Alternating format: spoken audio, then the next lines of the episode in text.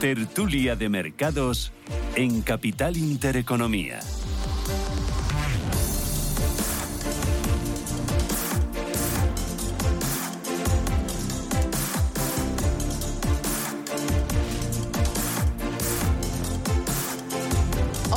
16 minutos de la mañana. Es Radio Intereconomía y arranca aquí nuestra tertulia de mercados, hoy con cuatro gestoras españolas independientes. Me acompaña Federico Bataner. Federico, ¿qué tal? Buenos días. Muy bien, encantado de estar en ¿Qué tu tal? programa. ¿Cómo ha Gracias. ido tu fin de semana? Fantástico. Bueno, ha hecho un sol de primavera total, ¿eh? ¿eh? Qué gusto, De ¿verdad? manguita corta para ir caminando por ahí. Yo firmaba así para todos los Sí, sí. próximos sábados. Ahora viene el frío. Pero Ah, bueno. bueno, bueno, es lo que toca. Federico Bataner, director de renta variable para España y fondos de pensiones de Trea Asset Management. Me acompaña Lucas Monjardín. Lucas, ¿qué tal? Buenos días. Fenomenal, muy bien, buenos días. Bueno, ¿cuánto tiempo sin verte? Demasiado, sí. Sí, ¿qué tal estás? Estamos estupendamente bien, Sí. muy bien. Un fin de semana estupendo, de buen tiempo, en la sierra, todo lleno de gente hasta arriba, sin ningún sitio donde ir a comer porque estaba todo lleno, tráfico de entrada y deseando ya que llegase el lunes para ponerme a trabajar. ¿eh? Bueno. La nota un poco... Pero bueno, muchísimas Bueno, es que cuando uno va a la sierra y hace bueno hay que llevarse el bocadillo. Hay que contar con ello. Claro, que sí, claro, sí. claro. Ahí eres hombre poco previsor, ¿eh? La próxima vez bocadillo. Exactamente. Lucas Monjardín, vicepresidente y director de inversiones de Value Tree. Me acompaña también Francisco Burgos. ¿Qué tal? Buenos días. Buenos días, Susana, ¿Tu ¿cómo fin estás? de semana cómo ha ido? Pues fenomenal, con el solazo que ha hecho es un gusto. Bueno, Lo que tú para dices, repetir. firmamos fin de semana para los, este, este solazo para los próximos Claro, luego durante la semana que haga frío, Eso que es. llueva por las noches todas las Todas. noches de- del año, pero los fines de semana que haga solecito para disfrutarlo. Francisco Burgos es director de negocio institucional de Cobas Asset Management y Ángel Olea, ¿qué tal? Buenos días. Hola, buenos días, Susana. Bienvenido. Muchas gracias. ¿Tú qué tal? ¿Cómo ha ido todo? Pues me ha parecido, algo- me ha, pa- me ha pasado algo parecido a Lucas, ¿no? Que me he ido a la sierra, he hecho fantástico, lleno de gente. Teníamos reserva, entonces Ah. no ha sido tan complicado Mira, de comer. ahí- Pero, pero me ha sorprendido. No, no solo la temperatura, sino la de gente que, que estaba subiendo y bajando. De la Bueno, pues nada. Ángel Olea es director de inversiones de Avante. Oye, mercados, un 12% en el año, el IBEX 35, el Eurostock 50 también, a doble dígito en lo que va de año. Va viento en popa y a toda vela, estamos corriendo demasiado, os da vértigo, finiquitamos, echamos la persiana y nos vamos ya de vacaciones hasta diciembre. ¿Cómo lo veis, Federico? Pero yo todavía le veo recorrido. ¿Ah, o sea, sí? yo creo, sí, Vale, yo creo que el año pasado, el año pasado Vale. hemos visto cosas, bueno, muy, muy, muy extremas, ¿no? Hemos visto valoraciones por parte de la comunidad inversora, especialmente en España, que yo creo que era como el patito olvidado de todos los, mercados. Y bueno, parece que ahora empezamos a ver ya algunas valoraciones, bueno, pues un poco más en línea y en tono un poco con los ratios de las empresas. Es una pena, porque España, el, mercado en sí, tiene unas empresas de una calidad extraordinaria y yo creo que el, el 2022 no ha sido un ejercicio, bueno, pues, o, o por lo menos no hemos visto nosotros un interés por la comunidad inversora internacional importante. No hemos visto flujos de entrada importantes. Ujú. ¿Le veis recorrido todavía el mercado español? ¿Mucho recorrido? Lucas. Bueno, nosotros sí, al mercado en Sí. general creemos que todavía tiene, tiene bastante recorrido. Es verdad que hemos, hemos tenido un inicio que tendrá que tener una fase de purgación un poco. Eh, lo peor, que consideramos que lo peor de la inflación y de los tipos de interés, o por lo menos de la incertidumbre sobre los tipos de interés, queda ahí atrás. Pero bueno, no obstante, vamos a tener un año con, con- con bastante volatilidad. Tenemos muchas incertidumbres un poco en, todos, en, en- en muchos ámbitos, pero sí que creemos que, que queda recorrido. Ha sido un inicio muy bueno. Prácticamente todos los sectores están en positivo, eh, a excepción de los más defensivos, probablemente pues como el sector farmacéutico o el, o el sector a lo mejor de las, de las utilities, ¿no? de, las, eh, de las eléctricas. El resto están en positivo, eh, bonos eh, corporativos en positivo, bonos de gobierno en positivo high yield o bonos de alto rendimiento en positivo. Eh, es, una es una tendencia que creemos que, se va, que va a ser eh, durante todo el año, pero como hemos dicho eh, eh, anteriormente, también hay que tener un poco de cuidado y sangre, la sangre fría porque va a venir un año eh, bastante volátil probablemente. Mm, me- eh, siempre todos los pronósticos decían que la primera parte del año complicada y la segunda parte del año muy buena. Y sin embargo parece que se ha dado la vuelta, ¿no, Ángel? Que, que hemos empezado on fire. Sí, el mercado está muy fuerte. Yo creo que es un, un reflejo, un espejo de- del año pasado, porque sube todo, menos las commodities más o menos. Y luego, o sea, más allá de, de que yo creo que las noticias en general han sorprendido positivamente respecto al gas en Europa, por ejemplo, que, ha caído mucho y el invierno ha sido más cálido de lo habitual y la apertura de, de China. Más allá de esto, que son buenas noticias, yo creo que parte de lo que explica este movimiento es el posicionamiento de la gente, ¿no? Habéis hablado de un año que iba a empezar de menos a más, la gente quería renta fija y no renta variable. Pues bueno, yo creo que ha habido también cierta cierto posicionamiento de cierre de cortos, sobre todo la, semana pasada lo vimos, ¿no? Con, con algunas cosas. Y, y, yo creo que el año todavía es muy largo, hay que tener cuidado porque yo creo que, sobre todo en Estados Unidos, el tema de los salarios, del mercado de trabajo sigue todavía bastante fuerte. No sé si ha habido un poco de problema de comunicación la semana pasada por parte de los bancos centrales. Entonces, nosotros con el año estamos razonablemente optimistas, pero también creemos que estas primeras semanas del año han sido muy fuertes y a lo mejor con parte de fundamentales, pero también parte de temas técnicos que han apoyado el movimiento. Mm, eh, ¿Qué os preocupa? Em, vamos a empezar por lo negativo para terminar luego por lo positivo. ¿Qué os preocupa? Porque has mencionado el tema de los salarios en Estados Unidos.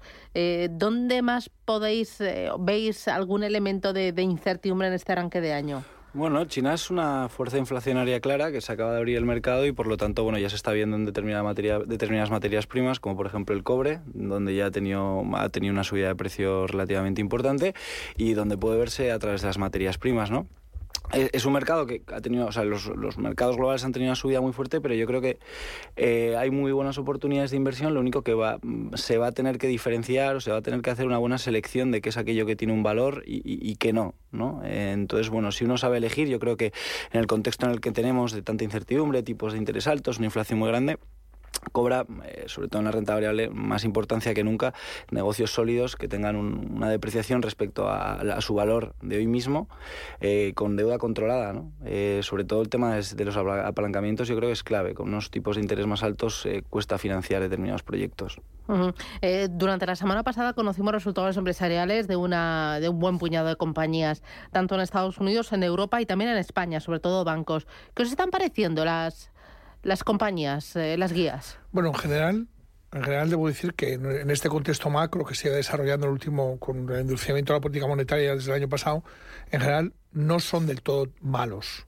Son, bueno, pues algunas empresas ya empiezan a, a, ver pues algún algún estancamiento de ventas o algún bueno pues son dan además están dando digamos mensajes un poco bueno pues de, de que tampoco esperan un excesivo eh, aumento de sus ventas pero muchas de ellas están manteniendo márgenes y esto es bueno eh, quizá en el contexto del año pasado vimos que eh, las empresas están dando resultados muy buenos en un contexto macro horrible y en este año, bueno, pues parece que el contexto macro se suaviza, depende también de otras palancas geopolíticas o de otras, otras acciones de lo que esté pasando, como China. O, y bueno, yo creo que en general eh, los resultados están siendo bueno, pues en línea o acordes con, con lo esperado. No son, no son para nada malos. Mm, a mí me están diciendo que eh, los mensajes de los CEOs de las compañías son más prudentes que luego lo que son los resultados y también los pedidos de muchas empresas que no están reflejando eh, una desaceleración económica importante. Bueno, eh, efectivamente es, cierto que, hemos tenido ahora una, estamos viendo los resultados de un último trimestre que han sido unos resultados buenos y en algunos casos, o eh, por ahora en Estados Unidos un tercio de las compañías ya han publicado y en Europa algo menos, pero estamos viendo que son resultados que por lo general eh, sorprenden y, en algunos casos están por encima de las estimaciones, sobre todo la capacidad que han tenido las compañías en adaptarse a la inflación y, al coste de la energía, etcétera. Es cierto que viene implícito en estos datos un mensaje a futuro para este año un poco, un poco peor, sobre todo en ventas, tenemos que tener en cuenta que, el, efecto, de la, el efecto de, los, de la subida de tipos de interés en la inflación y en el consumo va con, retraso de muchos meses y las propias empresas ya se están un poco eh, adaptando a esa caída del consumo que prevemos más para mitad de, pues, para el segundo trimestre de este año probablemente y donde veremos los efectos de una recesión que será eh, eh, fundamentalmente una recesión creemos que va a ser más liviana. Hemos visto en estos resultados, por ejemplo, con las compañías tecnológicas que van un poco más adelantadas, como han sido las primeras, primero en reducir los costes laborales con grandes despidos, etcétera. Segundo, en, matizar las estimaciones para este año, pensar, bueno, eh, expresando un poco su, su, preocupación por la caída prevista de las ventas, pero sorprende por otro lado eh, que se están, se están adaptando a una caída de las ventas, pero por otro lado están aumentando mucho más la inversión y el CAPEX, porque ven que, que, va a venir una recuperación y en muchos casos incluso recomprando sus propias acciones, lo cual es un mensaje muy positivo y muy bueno para los accionistas, porque compañías con ROEs altos y, a, este tipo de precios que, que en este momento eh, se, recompren acciones es un, es un mensaje muy, muy positivo y fuerte. ¿no? Mm, ¿Vosotros cómo lo veis, Francisco? Bueno, eh, nosotros la verdad es que llevamos muchísimos años invertidos en las compañías en las que estamos, entonces eh, ya en los dos últimos años la cartera da una muestra de una, de una solidez eh, muy muy grande y, la verdad es que no esperamos muchas sorpresas. los resultados que se van, que van presentando van en línea con lo que nosotros esperamos y lo están haciendo muy bien, así que mirando a largo plazo lo que, lo que pase en, lo que pase, sí que es verdad que en las en compañías más vinculadas a consumo, pues obviamente pues han podido tener han podido verse penalizar sus resultados, pero es algo de manera transitoria. De hecho, lo, de, hecho, lo que hicimos el año pasado fue aprovechar la penalización a estas compañías que era excesiva respecto a sus fundamentales para, para, para invertir un poquito y ganar ese potencial extra. Claro, ¿cómo estáis viendo vosotros en, en Avante los resultados, Ángel? Pues respecto a los que se están publicando, que es el último trimestre del año pasado, y hablando de Estados Unidos, que es donde está más avanzada la presentación, lo que vemos es un poco más de agotamiento en el sentido de que eh, las compañías nos tenían acostumbrados a batir de, con márgenes más amplios a, las estimaciones y se están quedando un poco más, más flojas. ¿no? Siguen de media batiendo, pero ya muy cercanas al 50%. Al 50% ¿no? Y luego se está viendo la cosa curiosa que ya comentaba Lucas, eh, de que se está eh, favoreciendo el mercado está viendo como bien los eh, despidos de las tecnológicas y eh, el impulso en la, en la recompra de, acciones. ¿no? Yo creo que lo que vimos con Meta el otro día, eh, que no fueron tampoco especialmente buenos, pero dedicaron mucho dinero a la recompra de acciones, pues es muy sintomático ¿no? con esa subida tan, tan fuerte de la, de la compañía. Yo creo que el año va a ser más complicado que el pasado. Estamos viendo ya los márgenes en Estados Unidos acercándose o cayendo a niveles del 12%. Y, y, bueno, vamos a estar muy pendientes de qué tipo de industrias o compañías son capaces todavía de trasladar esos, esos precios todavía altos con un mercado laboral que va a seguir siendo un impulso para que los salarios no, no tienen pinta de caer mucho ¿no? todavía. Mira, ahora que me habéis mencionado lo de la recompra de acciones, veo que las empresas europeas recompraron sus propias acciones a raudales en 2022, destinaron 324.000 millones de euros, que son eh, el 2,4% de su valor de mercado. Eh, ¿Es bueno siempre la recompra de acciones? ¿Esto lanzó un mensaje positivo al inversor? Bueno, lo que transmite es una confianza enorme. El año pasado, eh, la familia Arnaud, en, por ejemplo, en su compañía en Louis Vuitton, y aún así este año sigue comprando un volumen de acciones importante. Un sector que muy posiblemente no esté tan en el punto de mira ahora de la comunidad inversora como el consumo, ¿no? El lujo. Aunque ahora con la apertura de los, de los mercados asiáticos, bueno, parece ha tirado bastante, ¿no? La, la, recompra de acciones por parte, por ejemplo, las tecnológicas, estaba pensando en Meta. Meta hace un programa, anuncia un programa de 40 de 40 mil millones, que claro, esto, pues obviamente, pues la subida de Meta fue casi de un 22% el día que anunció un poco resultados. Resultados que no eran en absoluto buenos, pero que ya la propia compañía anunciaba pues que ya estaba estabilizado un poco los ingresos, que ya había invertido en el CAPES del Meta, de Metaverso, y que, bueno, pues que ellos veían pues ya una estabilización del negocio y, ya empezaban a haber ingresos o, ingresos recurrentes que van a dar lógicamente su fruto en, su actividad. Ellos claramente cuando anuncian este plan de recompra, ¿quién mejor, qué mejor seguridad que esa? Que la propia compañía se recompre de acciones. Así que las empresas aprueban, mire por donde se miren esto no le gusta mucho a los reguladores, ni le gusta, ah, pero a la comunidad financiera nos da mucha más tranquilidad que la propia empresa tenga su propio conocimiento y se recompre acciones, claramente porque lo ve barato. Mm, Lucas, ¿algo que añadir? sí, yo quería hacer un pequeño matiz. Es cierto que, como, como norma, como regla general, que una compañía recompra acciones y que confía en su propio modelo de negocio es algo bueno, pero por lo general los gestores de las compañías son unos gestores pésimos de la liquidez de la, de la compañía. Es decir, cuando tú tienes un exceso de liquidez o se lo das a los accionistas, y si no sabes cómo invertirlo, suelen tener una tendencia que a veces es un poco de vicio hacer la propia recompra de las acciones. Cuando tú recompras las acciones de tu propia compañía y tienes una rentabilidad sobre el equity muy baja o las estás recomprando muy caras sencillamente para que tu rentabilidad por dividendo aumente, pues es algo que es un poco ficticio, ¿no? Entonces, no, no, sencillamente porque el hecho de que lo hagan es bueno, pero si se hace bien es algo es muy lucrativo para los accionistas, ¿no? Me veo a publicidad. A la vuelta, ¿me contáis cómo han ido vuestras carteras en este arranque de año y sobre todo dónde veis su oportunidad pensando en los próximos 11 meses? Publicidad y me lo contáis.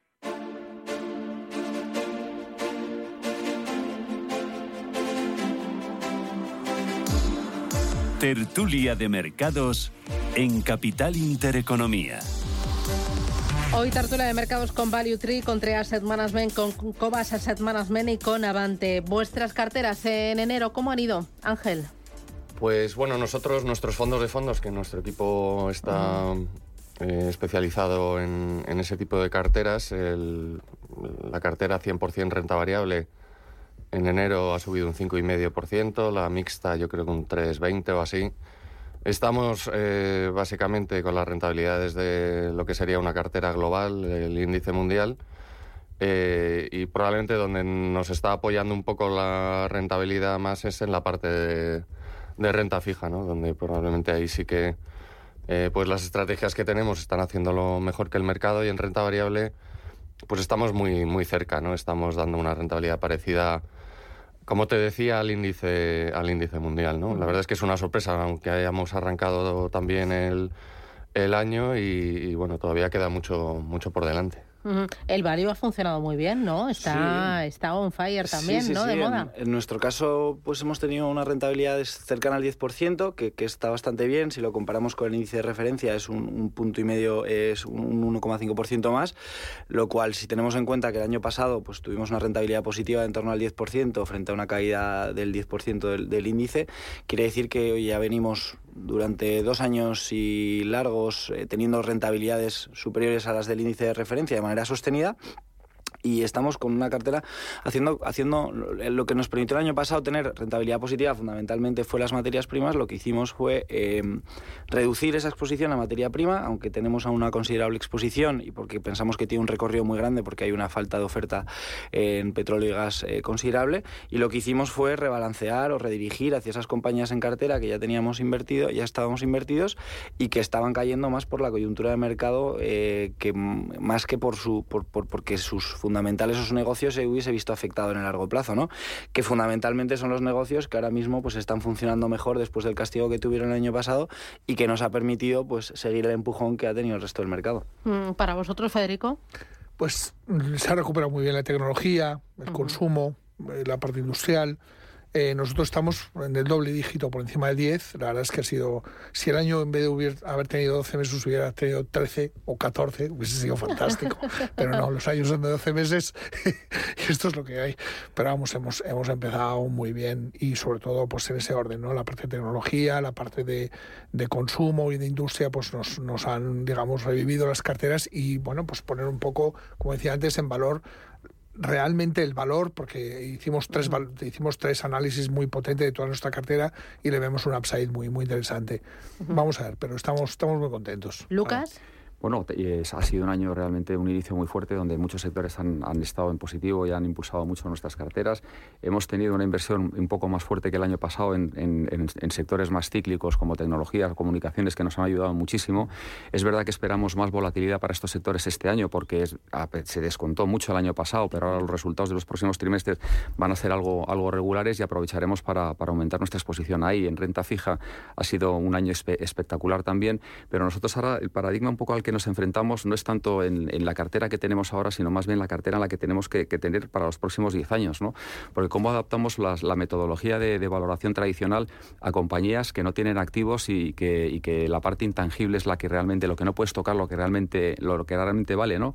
Estamos en una sociedad donde se valora muchísimo más el activo digital o la información que, el, que el propio eh, eh, activo real. ¿no? Hemos pasado de comprar los bienes, eh, de pagar por los bienes para tenerlos, a pagar por los bienes para utilizarlos.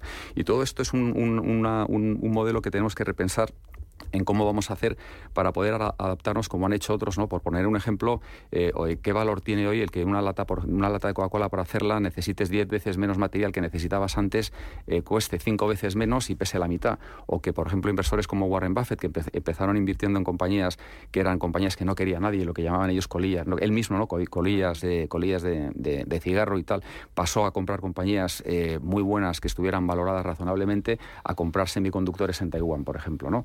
No todo el mundo está capacitado para tener ese proceso de readaptación, pero creemos que es algo muy importante. La sociedad está cambiando mucho y, hay sectores que tenemos que valorar y que tenemos que tener en las carteras. Bueno, eso pone en valor la gestión activa, ¿no? Eh, a, gestores que estáis encima de cada uno de los valores de las compañías, analizando negocios, ¿no? Eh, y viendo, pues, eh, cómo van esos negocios y cómo evolucionan según los tiempos. Efectivamente, hay que viajar mucho, hay que leer mucho, hay que, hay que ver a gente muy inteligente, están pasando cosas en el mundo extraordinarias. Creemos que para los estamos viviendo una revolución más grande que la revolución industrial y que para los próximos 10 años, 15 años vamos a quedarnos alucinados con lo que está cambiando todo, ¿no? Y es una, una oportunidad de inversión ahora mismo increíble. Eh, ¿Con eso me estás diciendo tecnología? Por supuesto, tecnología siempre, es, seleccionándolo muchísimo. Pero, ¿Pero tecnología es crecimiento o es value? Bueno, es que depende. yo creo que el, tema del value para nosotros es lo que estaba comentando antes. El tema de value hay una línea de qué es valor. Es decir, eh, el precio es lo que tú pagas, el valor es, que lo, es lo que tú recibes. Eh, value es todo aquello que tiene que ver con un precio bajo y con un valor alto. Eso en tecnología se puede ver en muchísimas, por lo menos. Por ejemplo, ha habido en momentos en los que Intel se consideraba como una compañía industrial, pero que generaba, tenía un cash flow del 10, del 10 o del 15% y tenía un retorno sobre el equity altísimo y se consideraba como una compañía industrial o, y, en algunas ocasiones value, ¿no? ¿Por qué no? Amazon ya no es una compañía tecnológica, Amazon es una compañía de distribución. Entonces, esa, ese cambio de mentalidad lo tenemos que adaptar también a, nuestro, a nuestros modelos de, de gestión y de análisis.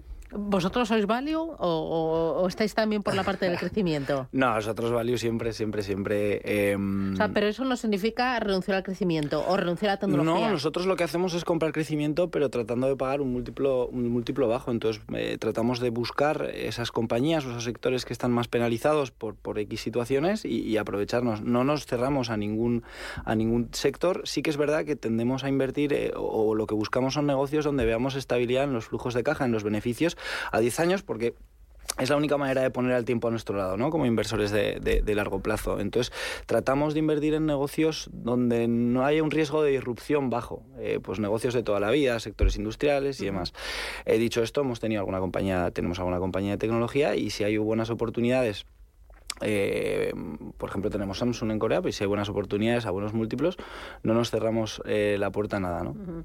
Oye, ¿estáis viendo menos apetito o, espera, lo digo de otra manera, el eh, inversor tiene más apetito por las estrategias internacionales que por las nacionales? Eh, yo creo que yo creo que sí. Hay que tener en cuenta y yo creo que se ha comentado antes que el mercado español ha sido un mercado que ha tenido un mal comportamiento durante la última década, podríamos decir, a lo mejor un poco odiado. Han salido muchos gestores eh, de gestoras internacionales de España, se han cerrado productos en España. Entonces, bueno, yo creo que también tiene un poco de sentido que llevemos un año y algo con el mercado español haciéndolo algo, algo mejor, ¿no? En cualquier caso, nosotros siempre hemos defendido carteras muy globales, muy diversificadas. Siempre hemos estado ahí. España, pues bueno, tiene un hueco en las carteras, pero tampoco eh, muy elevado. Es verdad que también tenemos estrategias en la casa, básicamente una con José Ramón Iturriaga, que es eh, renta variable española, y otra europea, pero pero siempre hemos recomendado a los, inversores tener carteras eh, que no puedan eh, perderse eh, cualquier tipo de oportunidad que se da en un mercado en un mercado global. Y yo creo que eso es lo que tiene más sentido para un inversor español que además pues bueno está limitado en otro tipo de inversiones a invertir más en España o en Europa no tipo el inmobiliario por ejemplo no entonces pensamos que tiene mucho sentido y yo creo que eso está para, está para quedarse. Federico, vosotros para el país, eh, ese mayor interés por estrategias internacionales y menos por estrategias ibéricas. Sí, yo coincido con Ángel. Es, una pena que en, que en, estos años España haya estado un poco en el margen de, siendo España un país como dentro de Europa y dentro del contexto que tiene, ¿no? De europeo y el contexto internacional y sus empresas, ¿no? En el contexto europeo y en el contexto internacional. Es una pena porque España pasa un poco de largo de, la comunidad inversora y, es, y tiene empresas muy buenas.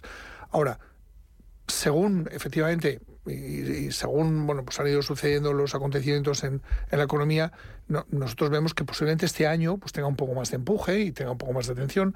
Eh, eh, tenemos sectores y compañías que están en sectores clave no en automoción en textil consumo o sea hay cosas que, que, realmente son muy interesantes. Última parada publicitaria, a la vuelta. Apetito por la renta fija. ¿Cómo estáis viendo este apetito desbordado de los minoristas por las letras del Tesoro? Han comprado letras por valor de 900 millones de euros en este arranque de año.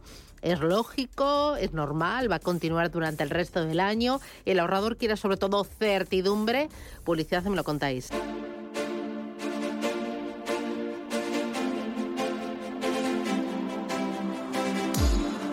Tertulia de Mercados en Capital Intereconomía.